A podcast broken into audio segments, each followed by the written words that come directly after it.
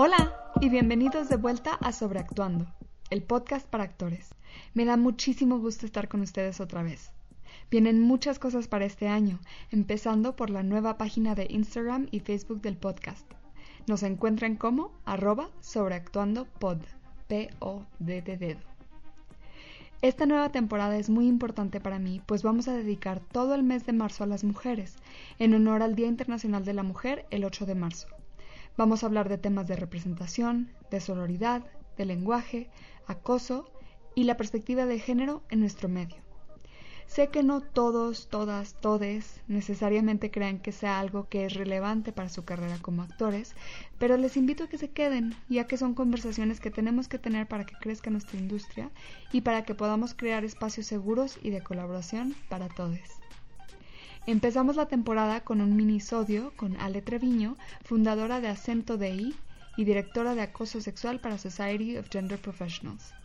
Es un internacionalista y especialista en derechos humanos y ha trabajado en el sector público y privado en temas de género y derechos humanos. Acento de I, D de diversidad, e I de inclusión, es una consultoría que busca sensibilizar a las empresas sobre la importancia de la diversidad y la inclusión e implementar medidas para incrementarla. En este primer episodio empezamos a entender cuál es la situación actual para las mujeres en el ámbito laboral en México de manera general y qué se puede hacer para empezar a cambiarla. Hablamos de igualdad de género en las empresas, responsabilidad social, políticas para crear espacios laborales seguros como la norma 035 y sobre su trabajo en la consultoría. En el siguiente episodio hablaremos con Katy Chapa, parte del equipo de Acento DI, y nos clavaremos de llena al tema de la representación de las mujeres en pantalla, de cómo eso va forjando y alimentando la cultura en la que vivimos y qué significa eso para nuestras oportunidades de trabajo como actrices. Escúchanos en castings, en el carro, el transporte o mientras haces ejercicio.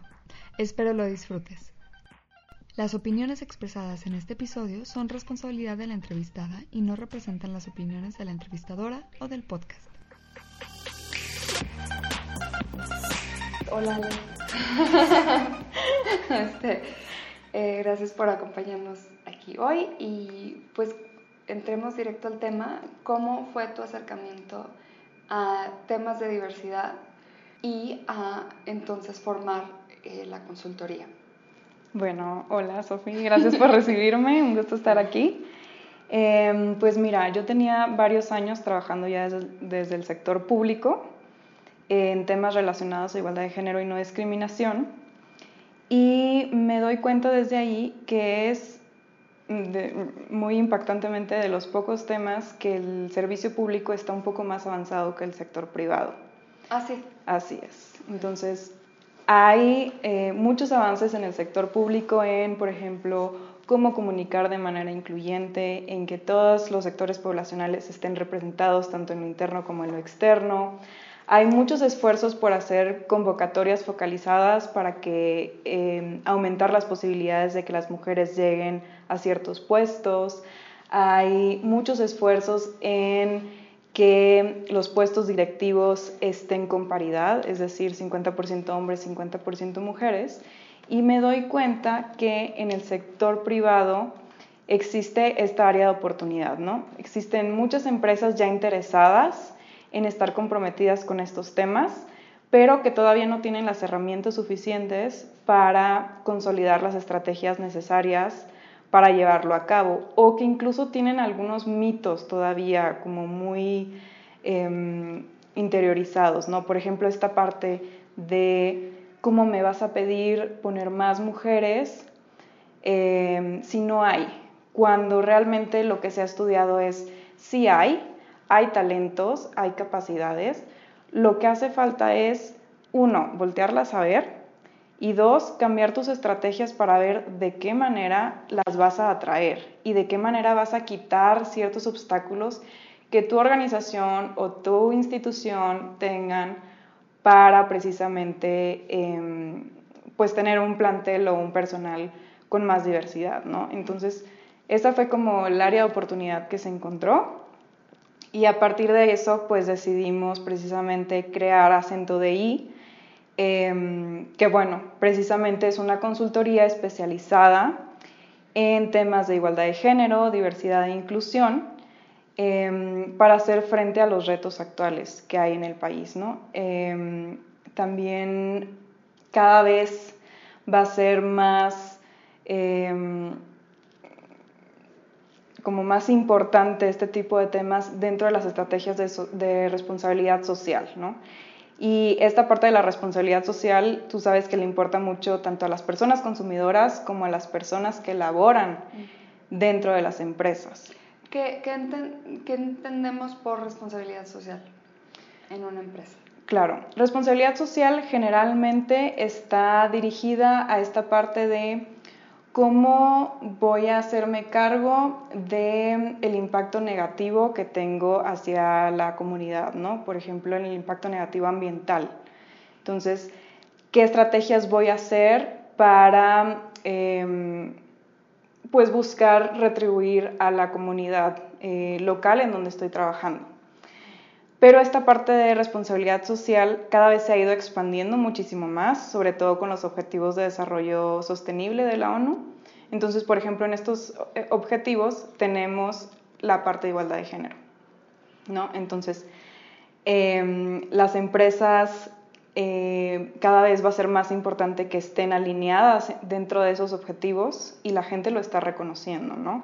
Entonces también para eh, las empleadas y los empleados es muy importante este tipo de, situaciones. Sabemos que siempre buscamos el mejor lugar para trabajar, el mejor ambiente, el ambiente más sano, etc. Y como parte de eso incluye cómo se dirige la empresa tanto para afuera como para adentro con los temas de igualdad de género y de diversidad. Por ejemplo, Human Rights Campaign encontró en, dentro de sus estudios que eh, las empresas que le apuestan por la diversidad y la inclusión eh, automáticamente mejoran sus niveles de productividad.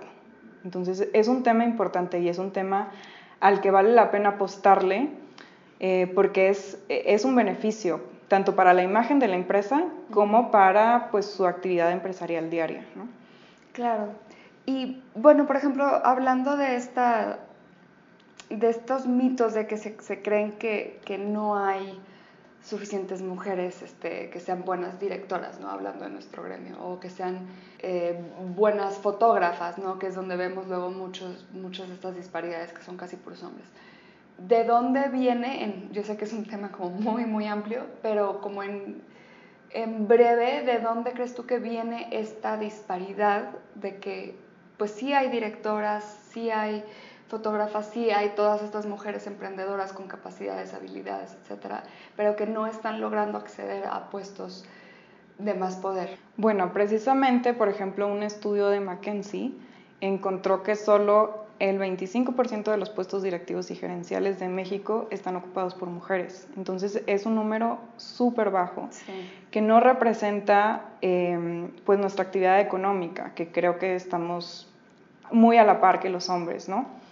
Entonces em, yo creo que tiene mucho que ver precisamente con la cultura laboral, los obstáculos que hay dentro de las empresas. Por ejemplo, em, las políticas existentes o no de balance trabajo-familia. Entonces sabemos que desgraciadamente todavía vivimos en una sociedad muy estereotipada en donde las labores de, del cuidado y los trabajos de la casa están eh, pues recaídos casi completamente en las mujeres, ¿no?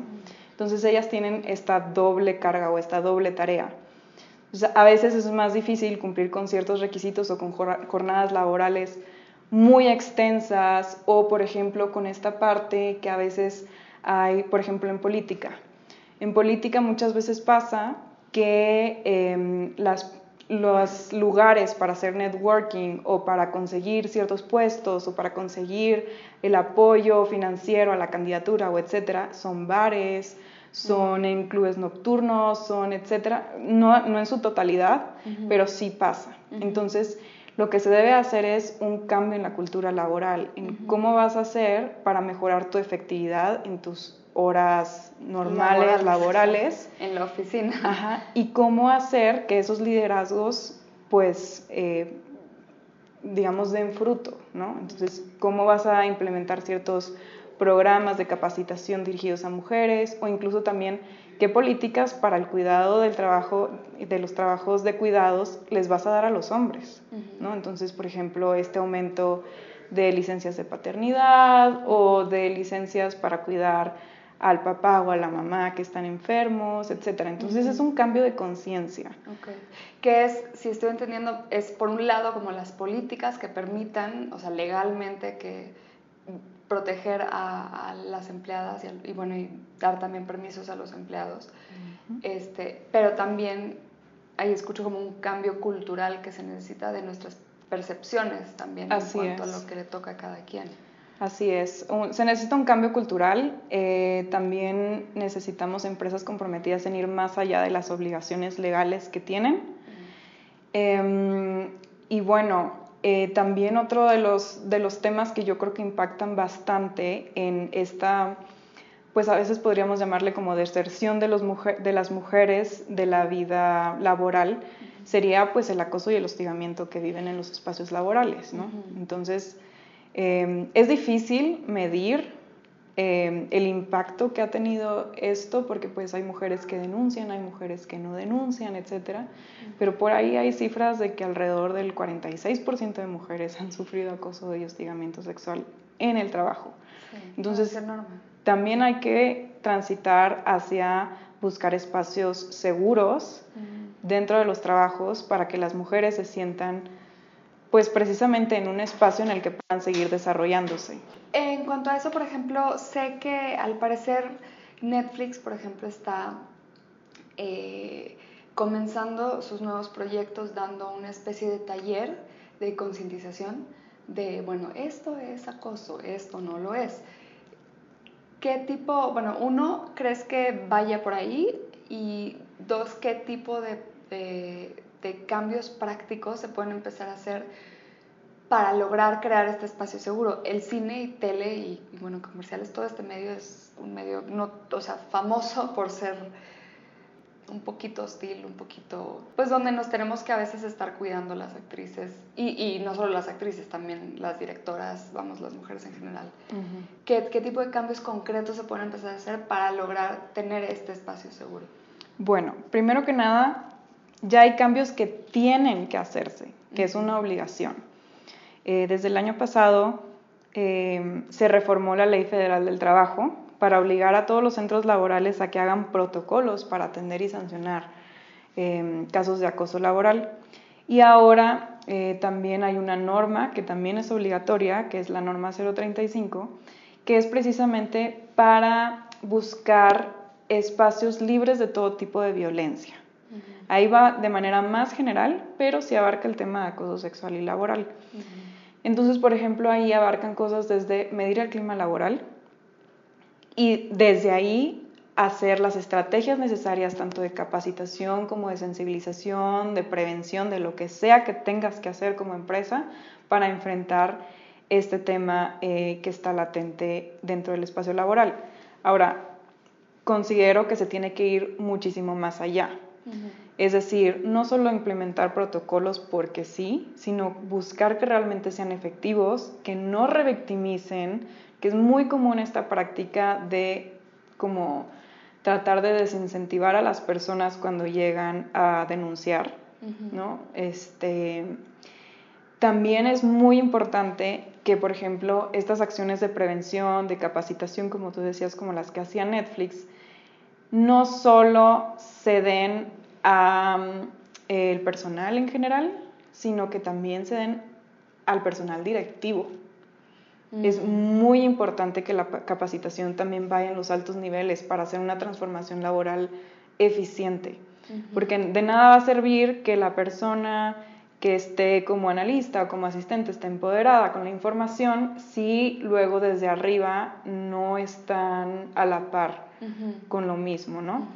Y por lo tanto también es importante que las personas directivas de cualquier organización, de cualquier asociación, trabajo, etcétera, den un claro mensaje de que no van a tolerar ningún caso de este tipo. O sea, esto es más simbólico, pero es importante. O sea, si hay un caso es un despido o una sanción real, fuerte y pública, ¿no? No nada más como medio esconderlo y... Ajá, es, es muy común esta parte como de encubrir a la persona que lleva una trayectoria muy amplia dentro de tu trabajo, pero al final hay que entender que eso incluso va a perjudicar la imagen de la empresa, porque o va a haber un descontento en el personal que se va a desmotivar y va a bajar la productividad, o va a haber un descontento con el público que se va a enterar de esta situación y por lo tanto va a crear una imagen negativa. Entonces ni siquiera es algo que sea pues de valor para la propia empresa estar como encubriendo a estos personajes, ¿no? Y bueno, hablando de acento de I, ¿cómo eh, trabajan ustedes para ir buscando hacer estos, o, sea, apoyando a las empresas para que hagan estos cambios? Bueno, pues acento de em, nos dedicamos sobre todo a revisar políticas y procesos internos para ver cuáles son las áreas de oportunidad dentro de la empresa en estos rubros, en igualdad de género, diversidad e inclusión. Y sobre eso, ya sea hacer una propuesta para reformar esas políticas o hacer una propuesta estratégica de capacitación para la empresa. Para esto es importante entender que estos temas deben de ser transversales, es decir, no solo el área de responsabilidad social debe de ver cosas de igualdad de género. Mm el área de comunicación, reclutamiento, jurídico, bla, bla, bla. Todas las áreas tienen que estar bajo este mismo sentido porque si no, no funciona. Entonces, es, es, un tema que va, que va a abarcar todo. Entonces, por lo mismo, va a haber necesidades muy diferentes de empresa a empresa. Hay empresas que ya tienen sus protocolos, pero no saben cómo manejar su comunicación, etc. ¿no? Y por otro lado, vamos a estar trabajando en contribuir en realizar investigación específica sobre igualdad de género dentro de los espacios laborales, sobre todo en el sector privado, em, porque vemos que hay como una ausencia de datos reales al respecto, ¿no? Entonces queremos también sensibilizar y crear conciencia en la población al respecto. ¿Y cuál ha sido la recepción? Porque a fin de cuentas son, pues llegan a ser una especie de auditoría, ¿no? Si entiendo bien, como de y decir, pues por aquí están mal, por aquí están mal, por aquí están mal y corrijamos. No todo el mundo quiere que le digan sus errores. Claro, claro. Este, ¿Cómo ha sido el proceso de empezar a, a, entrar a diferentes empresas? Pues mira, hay como una mezcla de, de situaciones. Por un lado, sigue existiendo resistencia al tema. ¿no? Es un tema complicado, es un tema que no se ha terminado de comprender. Eh, y y pues también influye nuestra educación, ¿no? Eh, seguimos teniendo esta, esta educación machista que también pues permea en los espacios laborales. Entonces, hay resistencia por un lado, pero por otro lado hay mucho interés también sobre el tema. Quizás sea un interés como que aproveche las situaciones actuales o que piensen que es un tema que está de moda o que le va a servir Em, y tal vez no sea un, un, interés tan consciente o tan genuino, pero es un paso. Sí, es un mejor que aunque sea por moda, ¿no? Así es. Ni se van a dar cuenta y ya van a haber cambiado sus este, percepciones, pues sí. Así es. A nivel personal, ¿qué crees que podemos ir haciendo eh, las mujeres y los hombres en nuestros propios gremios para para ir generando cambios? Ok. Em, yo creo que por una parte los hombres es importante que empiecen a entender que son necesarios, su, su actividad o su, su, contribución es necesaria para ellos mismos. O sea, necesitamos más hombres que le hablen a otros hombres sobre la importancia de eh, parar el chiste sexista en el trabajo o en el grupo de WhatsApp laboral, salirte de ahí si no estás de acuerdo con los comentarios sobre las compañeras.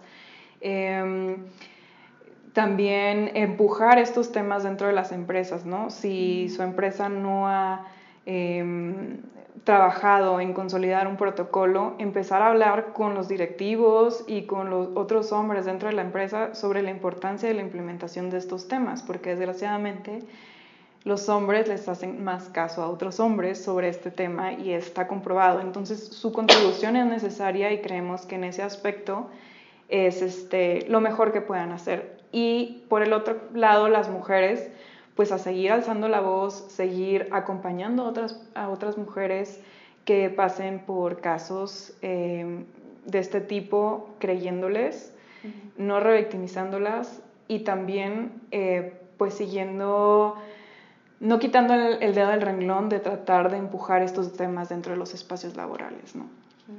Creo que eso nos da como un poco un, resumen, claro que esto da para conversaciones eternas. Pero, em, ¿qué te parece una ronda en chinga de preguntas? Ok. sí, es como más personal, más personal. Este, ¿Cine o tele? Eh, cine. ¿Cine o teatro? Teatro. ¿Monterrey o Ciudad de México? Ciudad de México.